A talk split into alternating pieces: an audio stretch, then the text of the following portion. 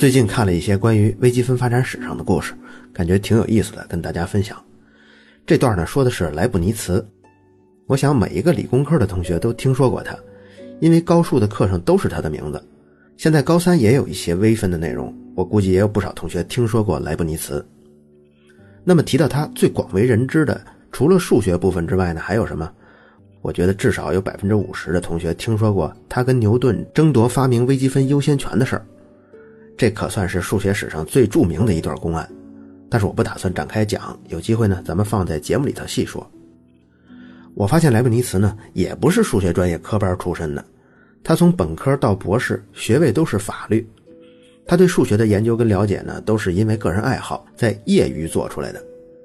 但是也正因为他法学的专业背景，才能让他到后来成为了伟大的数学家。那这是怎么回事呢？这得从他一六六五年说起。那一年他的博士论文叫做《论身份》。莱比锡大学的论文审核组呢，对文章没有什么异议，但是就觉得他二十一岁不到就要博士答辩了，这太早了吧？所以就拒绝给他学位，让他再研究两年。莱布尼茨当时很气呀，这算什么理由啊？于是呢。拍拍屁股走人了，就去了纽伦堡的阿尔特多夫大学，原封不动还是把《论身份》这篇学位论文给交上去了。然后阿尔特多夫大学呢，就马上给了他法学博士学位。哎，你看，这个就是现代大学的优势。这个体系形成了之后，因为大学的建立都有教皇的授权，所以大学与大学之间是相互承认学位的，也可以给这样转校的学生够资格的授予他学位。如果要没有这个体系，那莱布尼茨说不定真得在莱比锡再多待上几年。他呢，在阿尔特多夫大学不光拿到了博士，而且还被聘为教授了，所以一下就有了社会地位。而且呢，他专业又是法律，就能接触到这个国家的政界高层。他二十三岁的时候和当地一个男爵关系挺近的，然后这个男爵呢就把他推荐给美因茨大主教。这位主教的身份不一般啊。他除了是一个比较著名教区的最高领导呢，他还是地选侯。地选侯是什么呢？这是几百年前德国一个比较特殊的现象啊。凡是地选侯，他们都能参选罗马帝国国王这个位置。他们当时根据著名的七宗罪呢，就设立了七个地选侯，其中三个是天主教系统里的，还有四个是世俗系统里的，但是也得必须有爵位。而且这七个地选侯中排名最高的就是美因茨大主教，所以当年莱布尼茨被纽伦堡那男爵推荐给的呀，可以说是这个国家的总统第一候选人。莱布尼茨在总统第一候选人的手下干什么呢？他就干一个外交官，干了四年啊，勤勤恳恳，成绩也不错。所以美因茨地选侯就委派给他一个重任，就去游说法国的路易十四。这路易十四呢，外号叫太阳王，属于一个比较能打的国王。当年就有消息说，这太阳王打算攻打德国的莱茵地区。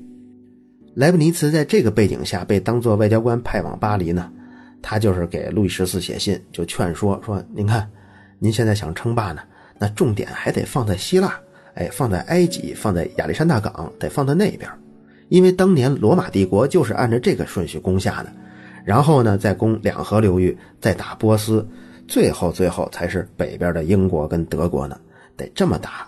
我这儿还有一个详细的计划，想跟您当面沟通一下。路易十四当时也收到这封信了，不过根本也没回，连见都没见他。所以莱布尼茨这次去呢，也算是根本没有完成美因茨大主教给他的任务。但是他在政界游走的过程中呢，就结识了法国的一些贵族，比如惠更斯。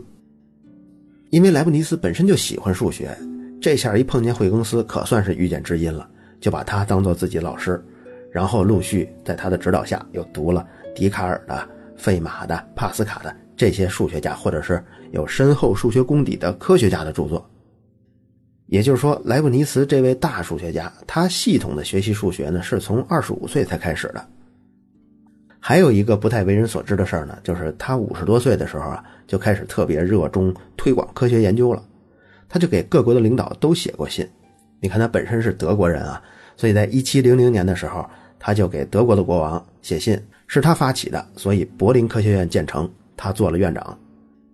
然后呢，他又给俄国的沙皇写信，也建议他们成立科学院。这沙皇本来就对西欧各国的科学进展是非常非常感兴趣的，可以算是崇拜了。又看到这个提议，一看这个人懂，所以马上就着手建立圣彼得堡科学院。莱布尼茨还是枢密顾问。后来这个科学院又招来了像欧拉呀、伯努利呀这一众大科学家。在那些年呢，莱姆尼茨偶然还看到了利玛窦在几十年前在中国传教时候写下的那些传记，一下就对东方文明产生了浓厚的兴趣。他也想跟中国的国王联系上，所以当时呢，他就想挑一个相对独立的一个知识块，就是不需要太多先前知识的铺垫，他单独看就能看懂的这么一个东西。所以他就选中了他之前发明的这二进制的加减乘除，然后就写成了一篇小短文，寄给了当时在北京的传教士乔吉姆。这乔吉姆的中文名叫白晋，就希望白晋能把这篇文章也呈递给康熙皇帝。白晋当时收到文章一看，哎，这二进制跟中国八卦图上标注卦名的方法很像啊。于是呢，又给莱布尼茨回了一封信，把中国的八卦呀、易经啊是怎么来怎么去简单介绍了一下。然后这封信里还附带了一张八卦图。莱布尼茨收到回信之后挺惊喜的，然后花了很多精力研究中国的周易还有儒家思想。后来呢，还在法国科学院院报上发表了一篇论文。叫做零和一二进制算术的解释杠对它的用途以及他给出的中国古代伏羲图的意义的评注。我呢也把这张白晋寄给莱布尼茨的八卦图给找到了，大家感兴趣可以点开屏幕看看。这张图中灰色的浅浅的不太好认啊，小阿拉伯数字就是当时莱布尼茨标注上去的。那个时期呢，也是整个欧洲开始流行中国文化的年代。莱布尼茨可算是极少数几个西方大科学家还对中国文化有过认真研究的人。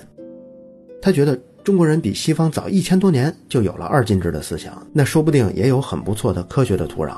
所以呢，又动笔给康熙写了一封信，希望能帮助中国建立北京科学院。